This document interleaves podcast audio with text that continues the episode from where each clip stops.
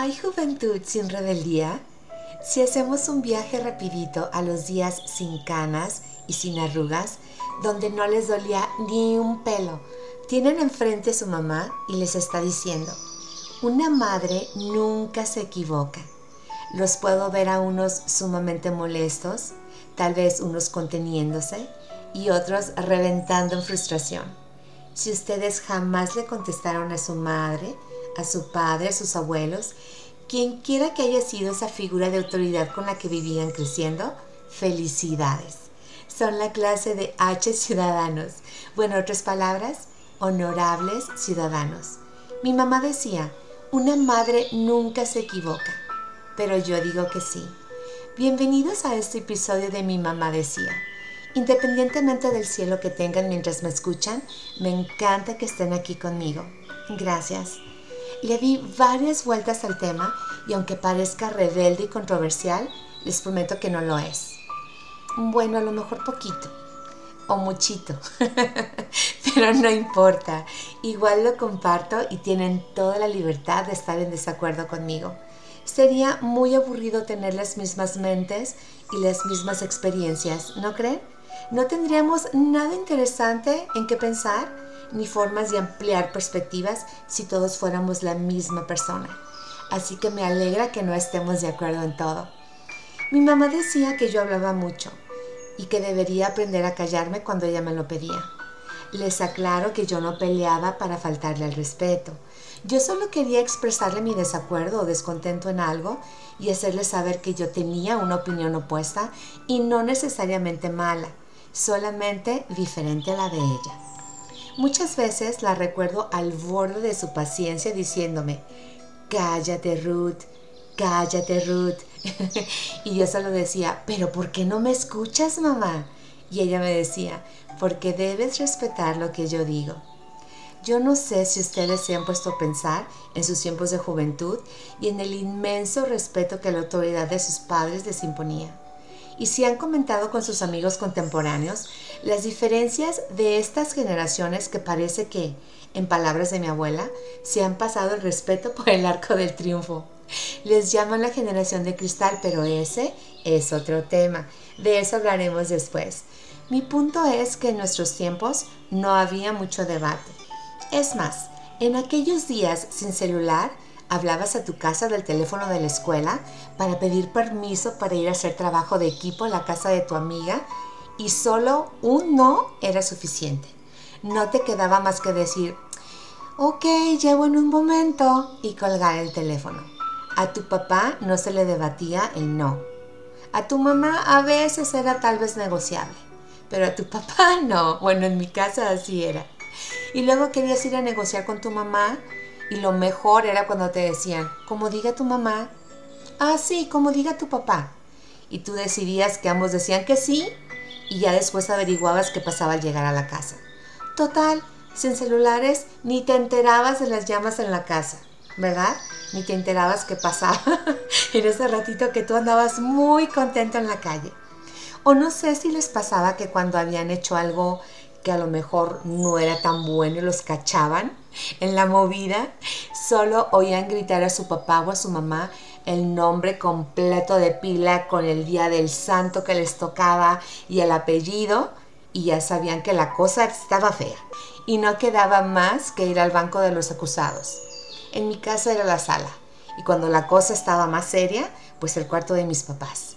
Ahí no había escapatoria y no, y no sé si les pasaba que en su mente tenían todos estos argumentos que la mayoría del tiempo no se atrevían a decir porque era guerra perdida. Ah, pero qué buenas peleas imaginarias, ¿no? Lo que hacía el respeto, ¿verdad? Callarse. Yo tenía y tengo, y creo que siempre tendré el problema de la falta de brevedad. Siempre he hablado mucho. Entonces mi lengua me traicionaba y se iba de paso con más de un sí mamá o no papá y ahí era donde me metía en problemas. Cuando mi papá me castigaba me decía, aquí nadie castiga a nadie, Ruth. Tú sola te castigas. Yo no entendía eso y pensaba, mi papá no sé de qué habla. No me alcanzaba el criterio todavía, para entender que Él solo me quería enseñar acerca de las decisiones y las consecuencias. Eso es una de las cosas que más me forjó en mí, mi padre. No hay castigos, solo consecuencias. Mi mamá decía, una madre nunca se equivoca. Yo digo que sí, y nos equivocamos y muchas veces. Jamás he pensado que una madre o un padre quiera infligir sufrimiento en su hijo a propósito. No, no va por ahí la cosa. Pero muchas veces nos equivocamos en el juicio y no en la intuición. Les platico que yo siempre he amado el maquillaje. Siempre. Mi papá me decía, te encanta andar como a catálogo de la Sherwin Williams. si no saben qué es la Sherwin Williams, es una compañía que se especializa en pinturas para la casa. O sea que mientras más color me cabía en los ojos, yo era la más contenta. Pero con buen gusto, así es que no se me asusten. Les daré un ejemplo de cómo nos equivocamos como padres. A ver, estoy segura que aquí hay muchos a los que el papá les dijo, hijo o hija, mi mejor herencia es tu educación. ¿A poco no? Y en aquellos tiempos, sin internet, las opciones eran muy limitadas. Eras contador o licenciado en administración de empresas, o en la industria hotelera o en finanzas. Tanto así que en la universidad te encontrabas a la mitad de tu clase de la preparatoria. Y los papás con gusto nos mandaban a la escuela porque era el paso a seguir, era lo que seguía, una carrera universitaria que es la mejor herencia. Pues yo le dije a mi papá, papá, yo quiero estudiar maquillaje para efectos especiales. Mi pobre padre pensó que era broma. Yo pienso, y muy serio me dijo, eso es un hobby, hija, eso no es una carrera.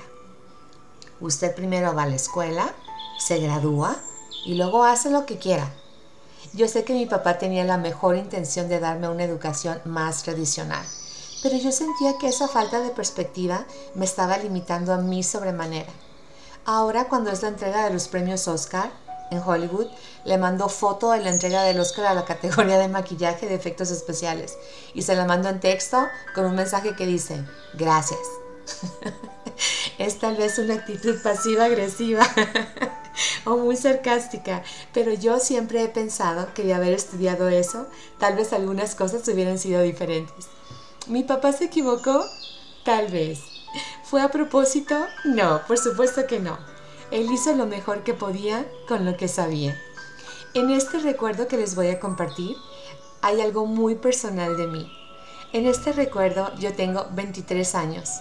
Estoy llorando y le digo a mi mamá, por favor mamá, yo me quiero casar con él. Qué cambio de tema tan drástico, ¿verdad? Pero se pone mejor, se los prometo. Yo, quédense conmigo.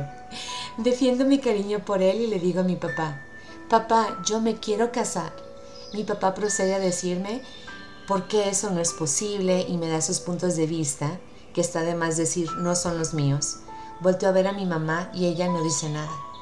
Ante esta negativa, ella no puede decir nada. Su intuición no se equivoca y sabe que lo que siento no está mal y no debería ser negado pero respeta la posición de mi padre y se cortan mis alas. A menudo me pregunto, ¿qué hubiese sido de ese cariño si el celular hubiese existido? Si hubiera habido la posibilidad de una videollamada y no solo de la línea de Telmex. Les recuerdo que soy de México. Por eso dije Telmex, que era la única compañía de teléfonos que teníamos por años. Estoy sentada en mi cama viendo la ventana y puedo ver el cielo rojo. ¿Han estado en Mazatlán, Sinaloa? Tal vez el cariño por mi tierra me ciegue, pero lo dudo. Mazatlán tiene los atardeceres más hermosos que yo he visto. Niéguenmelo. Niéguenmelo. Bueno, si alguien me está peleando lo contrario, me pueden mandar una foto del atardecer de su ciudad y lo comentaré aquí en otro episodio. Por ahorita yo insisto que los mejores atardeceres son de mi tierra el cielo rojo me llena de nostalgia y de sentimiento. Quiero cerrar los ojos y ver las montañas de Utah. Y quiero oler el césped de los parques y sentir el viento otoñal y ver los árboles de todos los colores. Amarillos, rojos, naranjas, marrones. Pero sobre todo, quiero verlo a él. Esos días no se me dirige la palabra en casa y yo me siento indignada más que enojada. Mis padres tienen sus motivos para sentir que están haciendo lo correcto, pero yo tengo los míos para estar en completo desacuerdo. Sin embargo, vuelvo a la pregunta del principio. ¿Quién tenía el valor de contradecir a sus padres en esos tiempos, donde teníamos muy inculcado el respeto y desobedecer era una idea inconcebible? Con el paso de los años, he pensado qué hubiera pasado si yo hubiera sido más rebelde si le hubiera dicho a mi mamá, sí mamá, sí te equivocas, papá, tú también. Han pasado muchos años de eso y sigo pensando que fue un error no escucharme a mí misma, pero las cosas pasan y de ellas aprendemos y hay precios que se pagan. Los años también nos enseñan del perdón y de la paz del corazón. Llegar a ese punto te abre los ojos al aprendizaje y la amargura se disipa y vuelves a abrazar a tus padres con cariño y los ves con ternura y entiendes que ellos hacían lo mejor que podían con lo que sabían. Mi mamá decía, una madre nunca se equivoca. Yo digo que sí. Se equivoca por falta de experiencia, por impaciencia, por falta de perspectiva, pero jamás por la intención de lastimarnos. Yo aprendí que la vida también recompensa esa obediencia y lo que un tiempo dolía y te hizo llorar con desilusión, después regresa transformado en compasión y en sabiduría y en paz. Y con mucha suerte regresa con el mismo nombre que tenía cuando lo dejaste de ver. Y después de más de dos décadas, puedo sentir que las piezas se acomodan con alegría y con agradecimiento a la vida por la oportunidad de reivindicarnos con nuestros errores y de abrazarlos en la misma montaña que soñabas con los ojos cerrados, frente al mar. Yo soy mamá y también me he equivocado, muchísimo, muchísimas veces. Si mis hijos les contaran, hubiera muchos episodios de eso. Brandon es mi hijo más pequeño.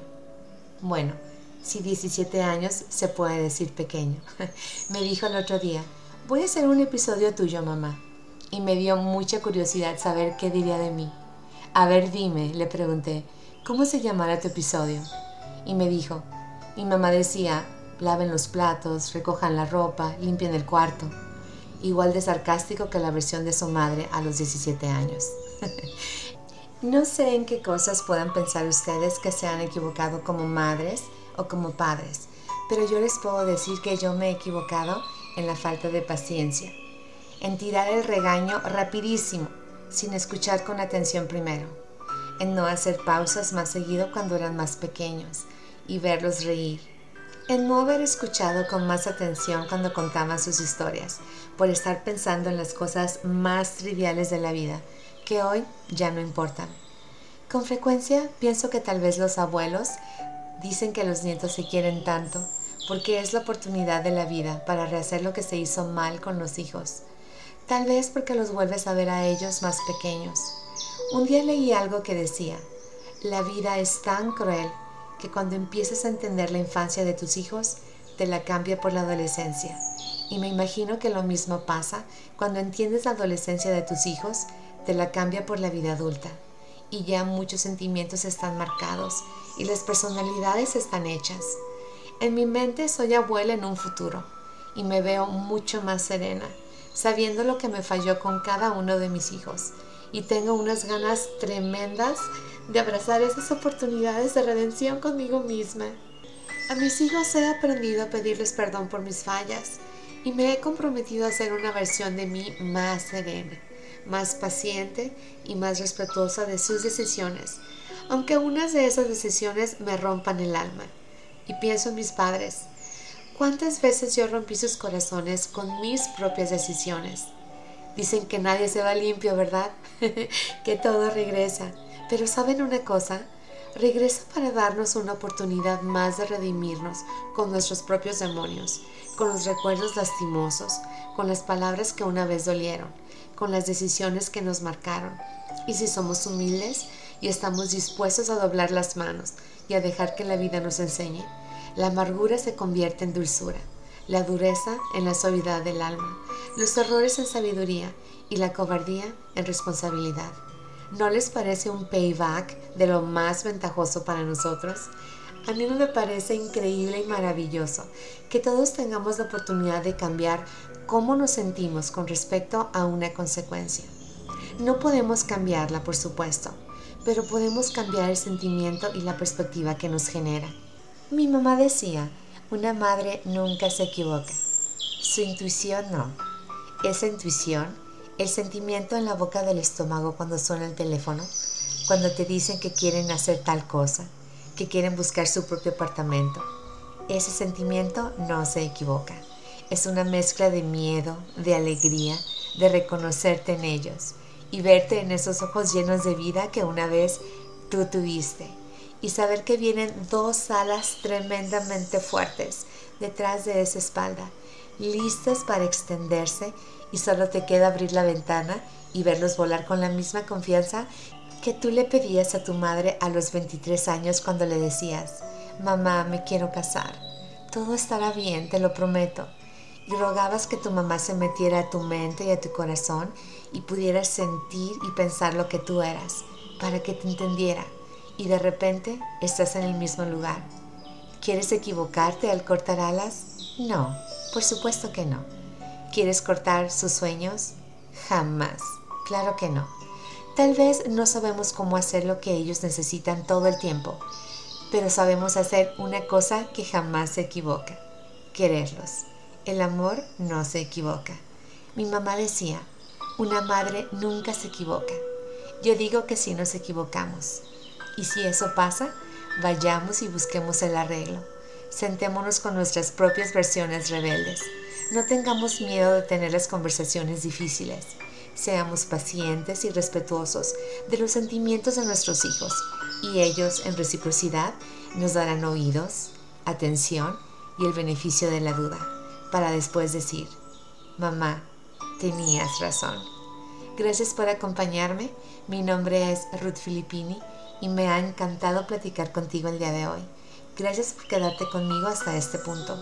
Que tengas una semana de lo más hermosa que tomes la oportunidad de enderezar a un girasol estos días, aun si es uno que llevas en el interior. Gracias. Hasta la próxima.